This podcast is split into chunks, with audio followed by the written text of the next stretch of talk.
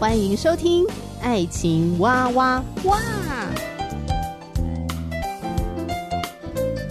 我是史哥哥，我是天天妹。各种情感话题，挖掘深度与广度，挖出感动与温度，为其中的美好惊叹不已。哎，是惊叹还是惊悚啊？以轻松漫谈的方式畅聊各种情感话题。爱情啊，我挖我挖我挖挖挖。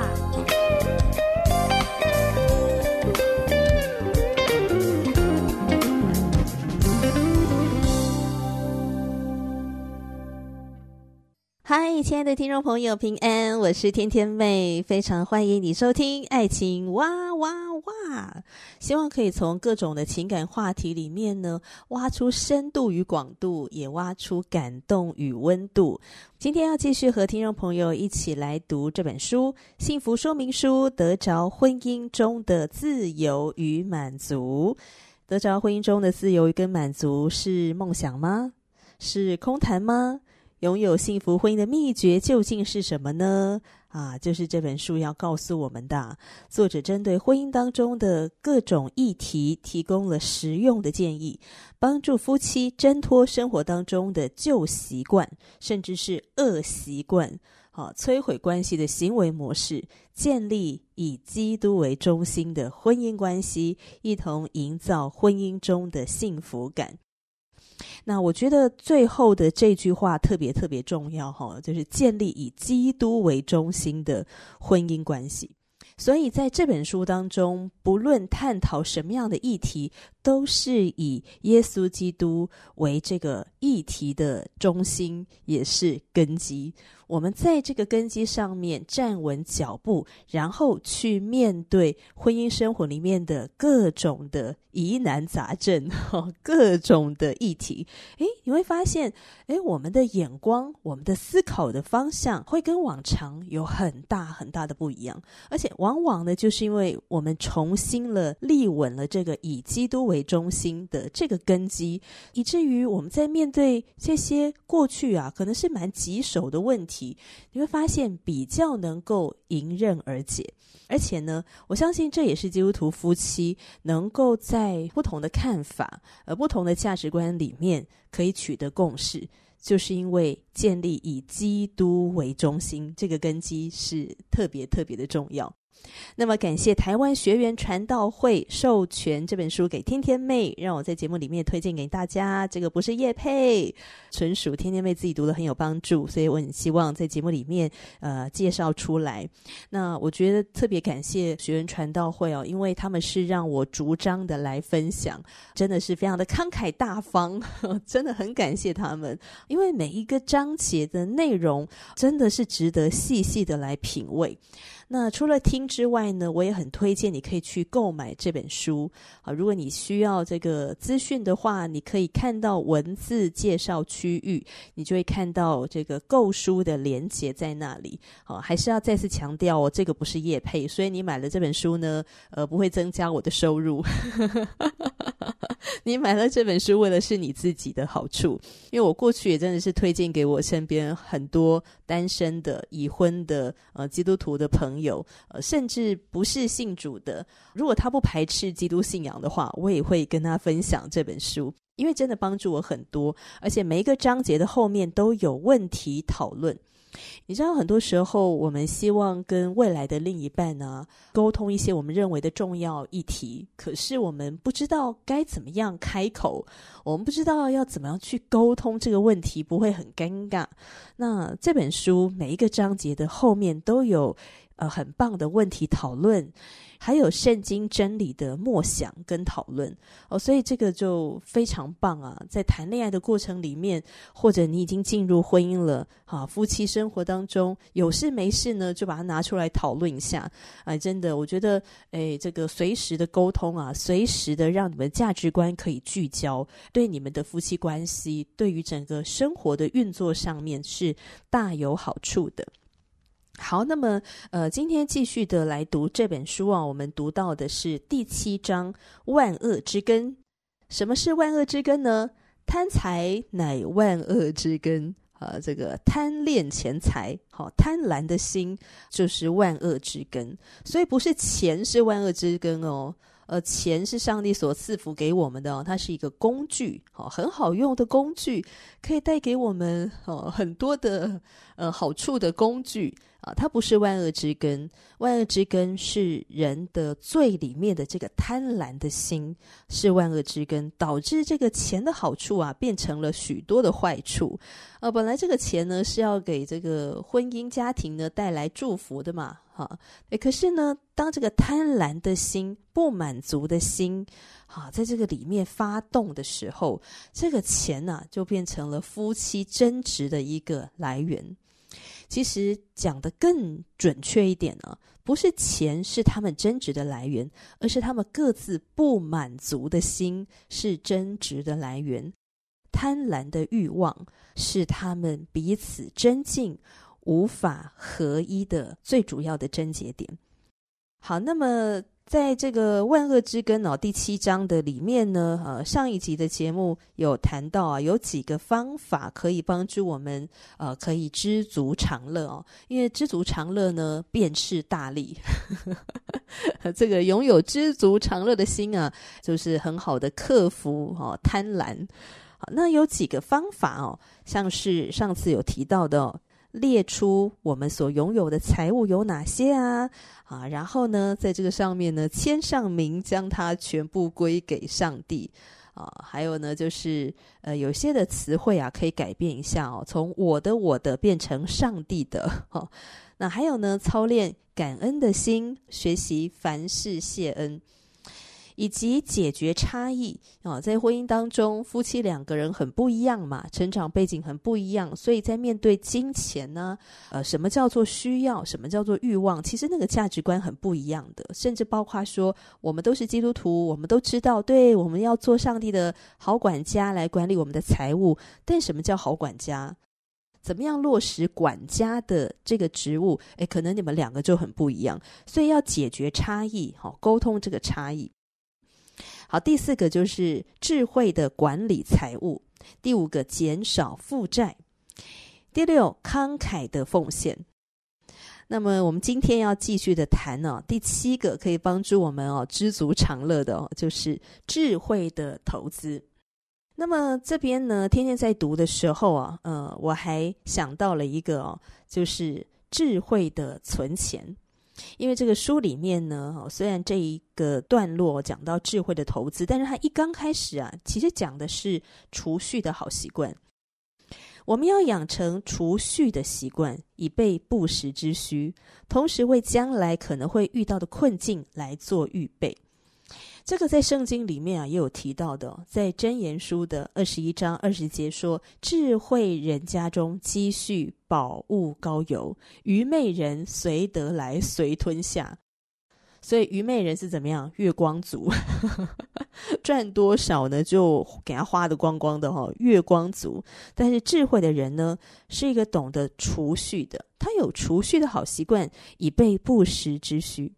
那什么叫做缺乏智慧的储蓄跟投资呢？就是啊，我们的那个心里面哦，想着啊，是一种很想要赚钱，很想要致富，我想要做有钱人。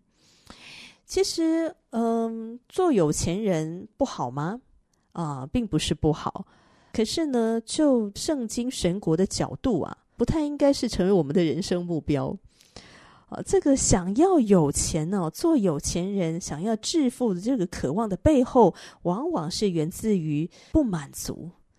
我没有办法接纳我的现状，甚至我感到自卑，甚至呢，把错误的安全感建立在财务之上。这个在路加福音的第十二章第十三节到第二十一节啊，这边就提到了哦。众人中有一个人对耶稣说：“夫子，请你吩咐我的兄长和我分开家业。”耶稣说：“你这个人，谁立我做你们断事的官，给你们分家业呢？”于是对众人说：“你们要谨慎自守，免去一切的贪心，因为人的生命不在乎家道丰富。”然后随后十六到二十一节，主耶稣就讲了一个无知的财主的比喻。就用比喻对他们说：有一个财主田产丰盛，自己心里思想说：我的出产没有地方收藏，怎么办呢？又说我要这么办，要把我的仓房拆了，另盖更大的，在那里好收藏我一切的粮食和财物。然后要对我的灵魂说：灵魂呐，你有许多财物积存，可做多年的费用，只管安安逸逸的吃喝快乐吧。上帝却对他说：无知的人呐，今夜必要你的灵魂，你所预备的要归谁呢？凡为自己积财，在上帝面前却不富足的，也是这样。在这段经文里面哦，会不会有人听完之后呢，就说：“对，所以我们都不要储蓄了。”哦，对，我们都不要存钱了哈、呃，当然不是啊。如果有人得到的是这个的话，那真的是放错重点。这段经文不是在讲说不可以储蓄。而是在讲我们看待这个钱财的态度是什么？呃，因为第十五节，耶稣很显然的要告诉大家的一个重点是：你们要谨慎自守，免去一切的贪心，因为人的生命不在乎家道丰富。可是现代人很容易把我们的安全感、把我们的价值感、满足感。建立在我们的家道丰不丰富？如果丰富啊，我就很有价值感，我就觉得很安全。啊，如果不够丰富呢，我就感觉到很缺乏。啊，我要拼命的去积攒、积攒、积攒。这不是上帝要我们活出来的一个生活态度，这也不是上帝要我们啊面对金钱的态度，因为这个很显然的是非常没有安全感的。也不会带给我们真正的快乐，所以上帝要我们知足常乐，要谨慎自守，免去一切的贪心，因为人的生命不在乎家道丰富。在经营企业、在投资跟生活当中使用金钱的方面，也要保持警觉。在箴言书二十七章二十三到二二十四节，你要详细知道你羊群的景况。留心料理你的牛群，因为资财不能永有。这个“永”是永远的“永”，冠冕岂能存到万代？哎呀，这个意思是什么啊？要好好的去详查，好留意啊你的财物。他说：“留心料理，那就是要好好的管理跟经营。”哎呀，我觉得天天妹真的是被这句话呢当头棒喝哦。我虽然觉得自己过得是蛮知足常乐的，但是很欠缺这个留心料理。我就想到我的这个保险业务员呐，哈，来到我家啊，在跟我谈这个投资理财的时候，我们两个就顺便聊到了在许多年以前呢，我所买的一个储蓄型的保单。那那个保单呢，签的是呃四年的呃外币，四年过后呢，账户呢就被我发配边疆了。大概也是因为我现在没有到很缺钱的一个程度了后，所以没有想说要把那个钱领出来。但是渐渐渐渐的呢，这个账户呢就被我发配边疆了。我甚至都忘记我的银行卡密码是多少，还要重新的再跑去银行去办理。而且这个发配边疆好像已经发配了还蛮多年的了。呃，这真的是对我一个很大的提醒，要详细知道羊群的景况，留心料理你的牛群。亲爱的朋友，你对于你的财务，你有没有详细的知道呢？有没有留心的料理呢？啊，为什么？因为资财不能拥有啊。我们这个现在钱好像在身边呢，诶，但是呢，我们要有一个观念哈，这个钱有时候跑得比什么东西都还要快，它长了四只脚。冠冕岂能存到万代啊？你现在所拥有的，不代表你以后也可以一辈子都拥有它，不知道。所以我们现在的景况是怎么样？我们现在要详细的知道，流心的料理。再来呢，智慧的呃投资者呢，不会把所有的鸡蛋放在同一个篮子里面，他们会采取多样化的投资策略。诶，这个在圣经里面也有提到哦，在传道书的第十一章一到二节，当将你的粮食撒在水面，因为日久必能得着。你要分给七人或分给八人，因为你不知道将来有什么灾祸临到地上，所以这个分散风险哈 也是很重要的一个呃这个管理财务的哈一个策略。好，如果我们要投资的话呢，不要把所有的鸡蛋放在同一个篮子里面，采取多样化的投资的策略。当然，在面对投资，一定一定要有智慧。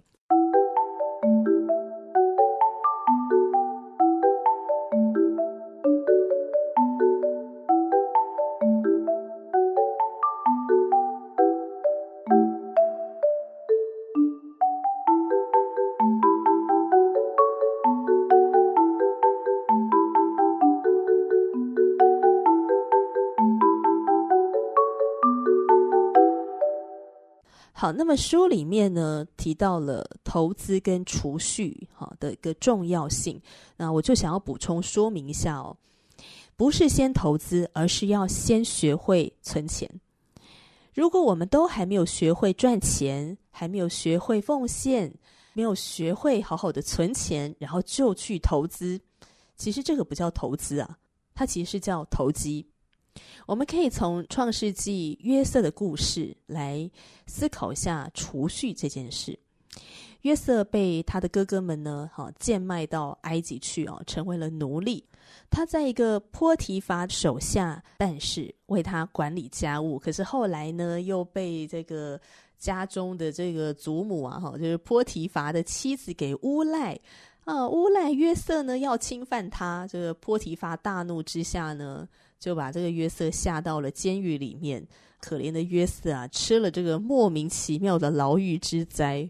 也很神奇的是呢，约瑟就在这个监牢当中帮人家解梦，这真是上帝赐给他的一个呃天赋才能，从上帝来的智慧哦，所以他就解梦，帮助了当时候一起在监狱里面的一个酒政。啊、但是酒政出去之后呢，酒政就忘记了约瑟的存在哦，没有在法老王面前为约瑟美言几句。人会失算嘛，对不对？人会靠不住，但是上帝绝对不会失算呢、上帝绝对靠得住的。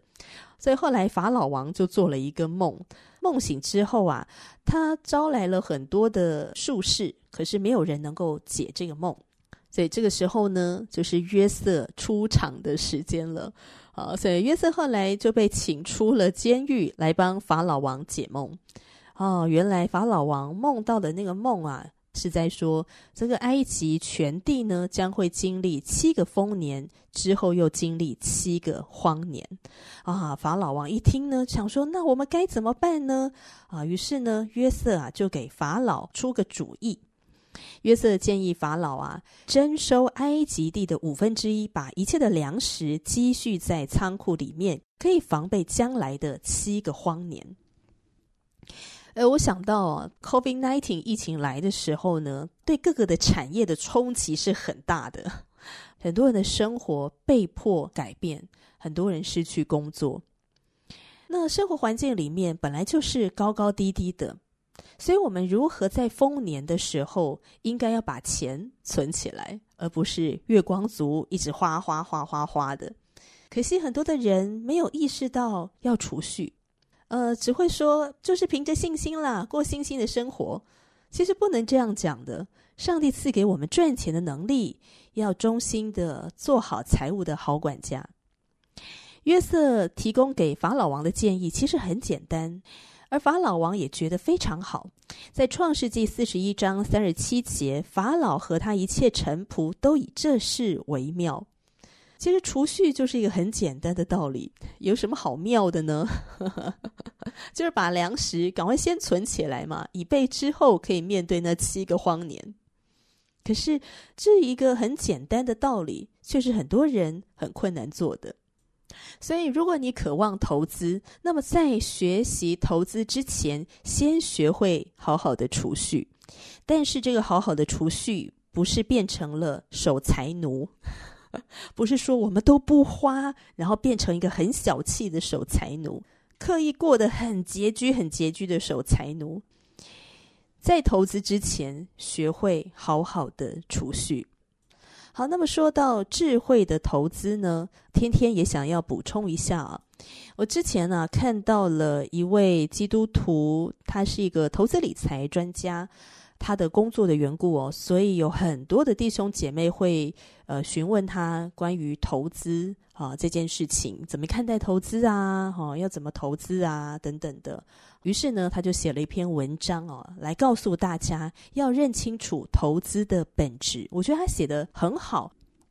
他这个文章里面提到说，一般人对于投资的期待哦，通常就是现在拿出一笔现金投资某一个标的，期望在未来能够收获更多的现金。投资学对于投资的定义是，愿意承担比无风险利率高一些的风险，以换取高过无风险利率报酬的机会。所以由此我们可以看出呢，勇于投资的人，他一定会承担一定程度的风险。因此，一种极端是对报酬的盼望太高了，因为他被贪婪迷惑了他的眼睛；还有另外一种极端呢，是对风险啊有无限的恐惧，误以为保守、保守再保守就是好品格，最终完全不敢投资。好，这也是另外一种极端。不要忘了，耶稣曾经用五千两银子的比喻责备那将一千两银子埋藏在地里的管家是又饿又懒的仆人。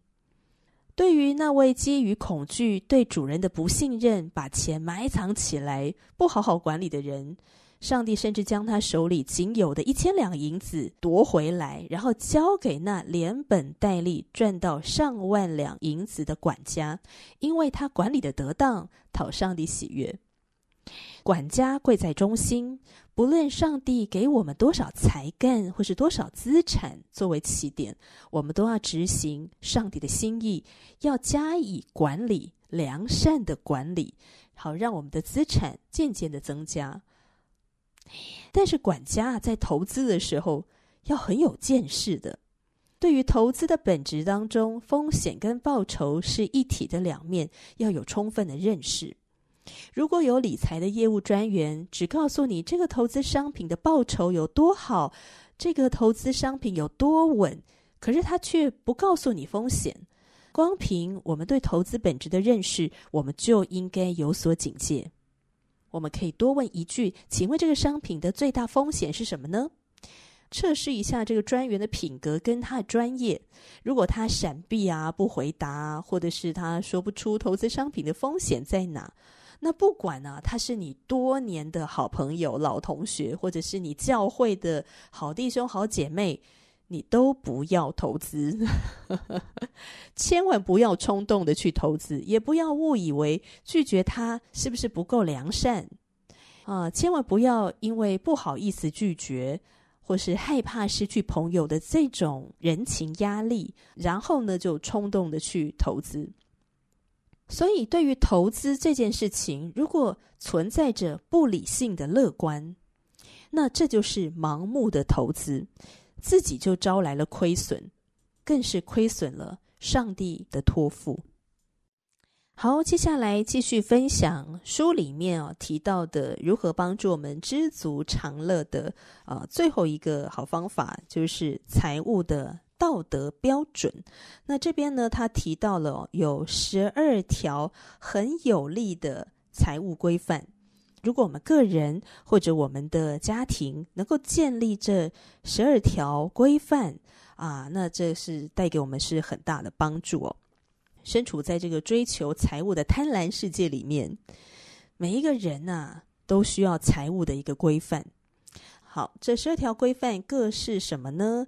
第一个，在所有的财务处理上面要避免贪婪，并且诚实正直。不可说谎，不可诈欺，不可偷窃，或者是压榨其他人的钱财。